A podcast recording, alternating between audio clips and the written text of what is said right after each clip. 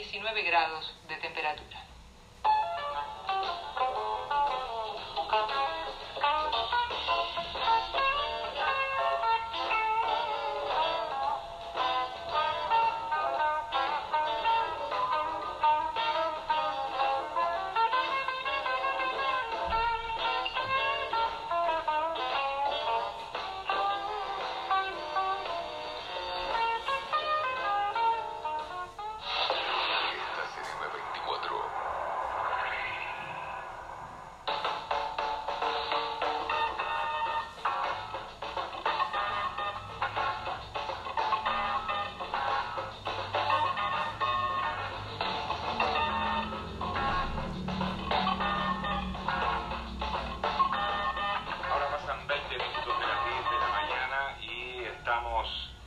Aquí ahora en esta especie de recordatorio, de programa especial vinculado con esta fecha, 29, 27 de noviembre de 1983. Hace 20 años, y así arrancábamos el programa, se realizaba la famosa proclama del obelisco, que después se convirtió en aquel río de libertad a partir de una fotografía que verdaderamente recorrió el mundo.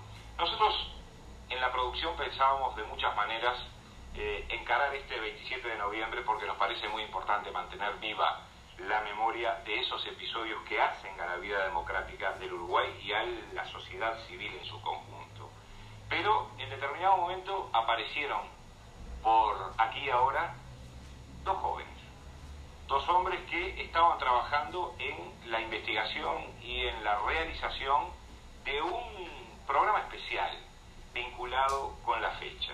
Ellos son Sebastián Amoroso y Pablo Dubros, quienes están con nosotros ahora. Buen día, gracias por estar aquí. ¿eh?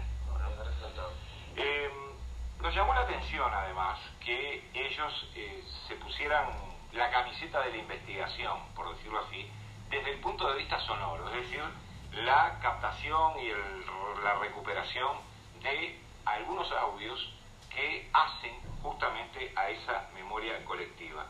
Ellos trajeron el trabajo, lo vamos a emitir una parte, porque en realidad no nos da el tiempo, es un trabajo de una hora prácticamente, pero nos parecía muy importante en un momento en el cual muchas veces se dice, bueno, hay toda una generación que tiene sepultado ese pasado o que no tiene interés en la recuperación de ese pasado o en la investigación o en la búsqueda de antecedentes o en mantener la memoria de esos temas. Y acá, bueno, tenemos dos hombres jóvenes que han trabajado duramente para justamente elaborar un material que hace a la recuperación de ese pasado. Sebastián Amoroso estudia Ciencia de la Comunicación, ha trabajado en periodismo, Pablo Duro también ha trabajado en periodismo junto con Sebastián, eh, y bueno, ellos están aquí con nosotros. Me gustaría empezar preguntándoles eh, cómo se les ocurrió arrancar con este trabajo lo pregunto además porque hoy constatamos que el tema pasó prácticamente inadvertido entre la gente. Eh, Pablo. La principal preocupación es la desmemoria, que yo he notado que acá es, es bastante terrible el tema de la desmemoria, de la conservación de archivos de todo tipo, y bueno, no, nunca, nunca me pareció una buena política muchas cosas que se han perdido, hay muchas cosas que se, que se han dejado de lado y bueno, consideramos que algunas cosas se tienen que guardar. Hay este, respuestas que te dicen que es muy, que es muy caro mantener algunas cosas, que, hay otras prioridades, pero bueno, no. Claro, porque se van deteriorando los audios. Se deterioran, eh, el paso del tiempo es, es inexorable, pero hay mucha desidia también guardar cosas, en atesorar cosas. Y entonces, después todas esas cosas se van guardando en la memoria, la memoria es bastante selectiva a veces y, a veces se cuentan mal las cosas porque nadie lo puede escuchar. Entonces, la idea era no hablar de lo que pasó, sino escucharlo. Y llevarse unas cuantas sorpresas. Vamos a, vamos a hacer eso justamente. Durante los próximos 40 minutos vamos a estar escuchando este trabajo, fragmentos de este trabajo que hicieron Sebastián Amoroso y Pablo Dubros, y vamos a estar dialogando con ellos acerca de algunos puntos concretos de este trabajo, que comienza así.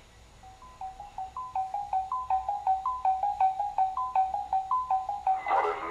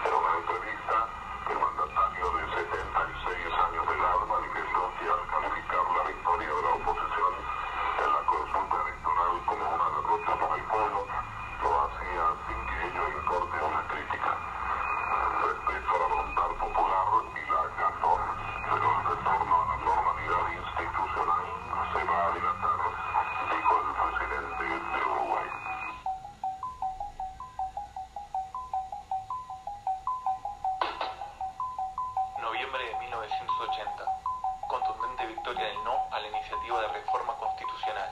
Se dilata por tiempo indefinido la posibilidad de retorno a la institucionalidad por parte del gobierno cívico-militar.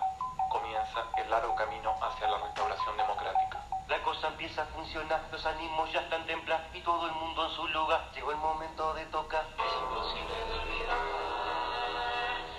Sabiendo la que lleva armas, los corazones palpitan, terror y todo en su lugar. Llegó el momento de tocar, llegó el momento de atacar. Es imposible de olvidar, es imposible de olvidar. La marcha empieza a los sones se manifiestan, las piernas temblequean, el pulso acelera, el paso acelera, que venga el trigo, que venga el mar.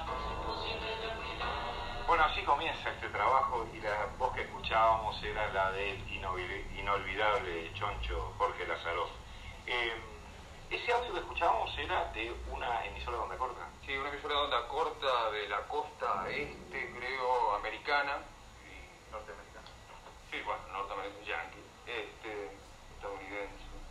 Este, de cómo llegaba la noticia al mundo, ¿no? Este, que fue, bueno, una de las pocas noticias que Uruguay debe haber este, en aquellos años salido al mundo, ¿no? Un resultado así que ¿Ustedes lo, captaron eso, eh, es decir, la grabación donde la sacaron? La sacamos y ya de aprovechamos para el agradecimiento del archivo de la palabra del Sodre, licenciada Ingrid Rodríguez, que hace un trabajo verdaderamente monumental. Este, todos los archivos que tenemos, salvo los de, los de música que son de propios, este, está todo sacado ahí. En el tema amoroso, en el tema de la música, ustedes utilizaron un criterio, además de eh, fijarlo en el tiempo en ese momento toda la, música que está en, el, programa este, este, es del año 83. O sea, salió en el año 83, todos los temas. Eh, ¿Podemos seguir escuchando eh, otro fragmento? Adelante. Eh. Agosto de 1981. Se afirma el régimen militar. Asume tras dura interna dentro del ejército el teniente general Gregorio Álvarez, desmancando la careta cívica del doctor Aparicio Méndez. Noviembre de 1982. Elecciones internas en partidos políticos habilitados. Partido Colorado, Partido Nacional y la Unión Cívica. Triunfo de los sectores opositores al régimen cívico-militar en todas las colectividades. Significativa presencia del voto en blanco de los electores frente amplistas.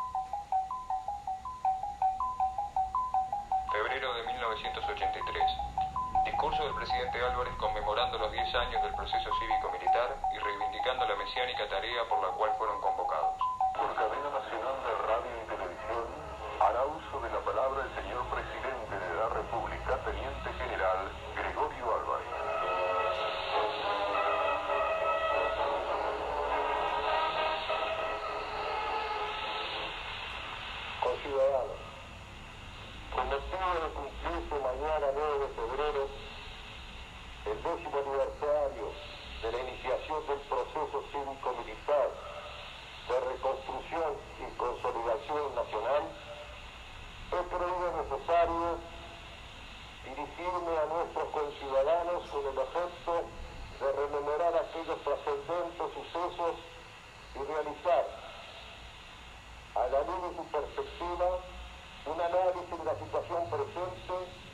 y de las posibilidades de futuro. No es reiterativo, es muy importante recordar en todo momento, tal como tuve oportunidad de señalar en mi mensaje al asumir la presidencia de la República, que las Fuerzas Armadas se vieron obligadas a actuar en la escena política del país, de la que tradicionalmente habían estado apartadas, como resultado de la gravísima crisis producida en el país en los campos económico, político y social, y cuyas consecuencias, de no haber sido evitadas, habrían terminado definitivamente con la libertad y el estilo de vida de nuestra patria. La insuficiencia del poder político, por muchos años de prácticas demagógicas e irresponsables para los altos intereses nacionales, y notoriamente desbordado por la acción delictiva de las organizaciones subversivas, la generalizada alarma pública ante tal estado de cosas y la preocupación partidaria por la probable imposibilidad de convocar elecciones nacionales para noviembre de 1971 indujeron a los poderes públicos de la época a poner a cargo de las Fuerzas Armadas la conducción de la lucha antisubversiva. También resulta necesario recordar en todo momento que las Fuerzas Armadas del Uruguay no asumieron la responsabilidad de participar en la conducción política del país para construir un Estado totalitario, como ha ocurrido y sigue ocurriendo en muchas partes del mundo, ni para introducir ninguna forma de poder personal despótico, sino única y exclusivamente para asegurar oportuna y espontáneamente el retorno a la plena vigencia de la, de la democracia representativa y el correcto funcionamiento de los partidos políticos, fundamentalmente aquellos de raíces y vocación nacionalista. No nos parece que la madurez y ponderación que la hora histórica que vivimos necesita esté dada por actitudes emanadas de campaña pre y post electorales en que no se destacaron referencias ni repudios a la acción del marxismo internacional, a los latentes engendros subversivos y tutamaros, a las graves causas que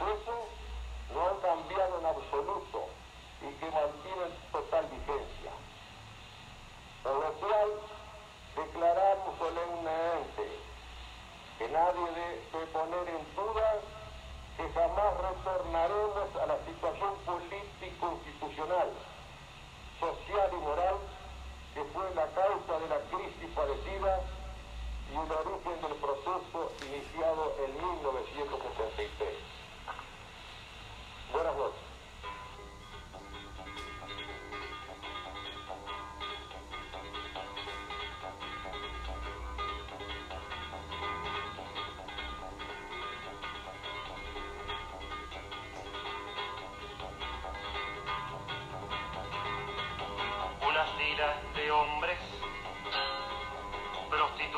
pequeños y tristes maricones disfrazados.